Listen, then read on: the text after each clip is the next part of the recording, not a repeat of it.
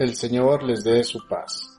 Hoy, hermanos, celebramos la fiesta de San Bartolomé Apóstol. En el Evangelio se nos presenta la alegría de Felipe porque ha encontrado al Mesías, de aquel que se escribió en la ley de Moisés y los profetas. Esta alegría no la puede contener para sí y lo lleva a compartirla con Natanael, conocido también como Bartolomé. La reacción de Natanael al recibir la noticia es de incredulidad y de rechazo, pero Felipe no quiere discutir para convencerlo, simplemente le dice, ven y lo verás.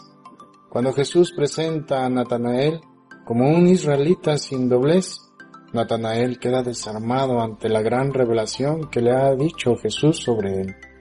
Y no le queda de otra que reconocer inmediatamente a nuestro Señor Jesucristo como el Hijo de Dios y el Rey de Israel.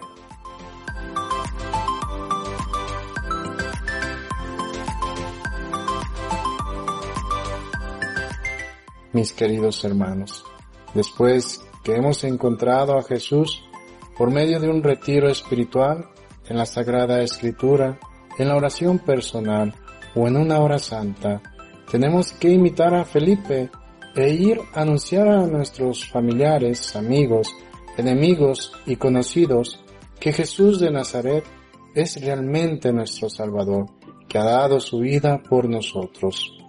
Tal vez nos encontraremos con personas que rechacen nuestro mensaje como lo hizo Natanael, pero confiados en Jesús, que conoce nuestro corazón y sabe cómo llamarnos a cada uno de nosotros para que nuestra vida de un giro de 90 grados e iniciemos nuestro camino acompañados de Jesús. Hoy, que la intercesión de San Bartolomé, apóstol ante Dios misericordioso, nos ayude para que seamos verdaderos discípulos de Jesús, para que nos aventuremos a anunciar la paz, la concordia y el amor que Jesús vino a manifestarnos. Que así sea. Paz y bien.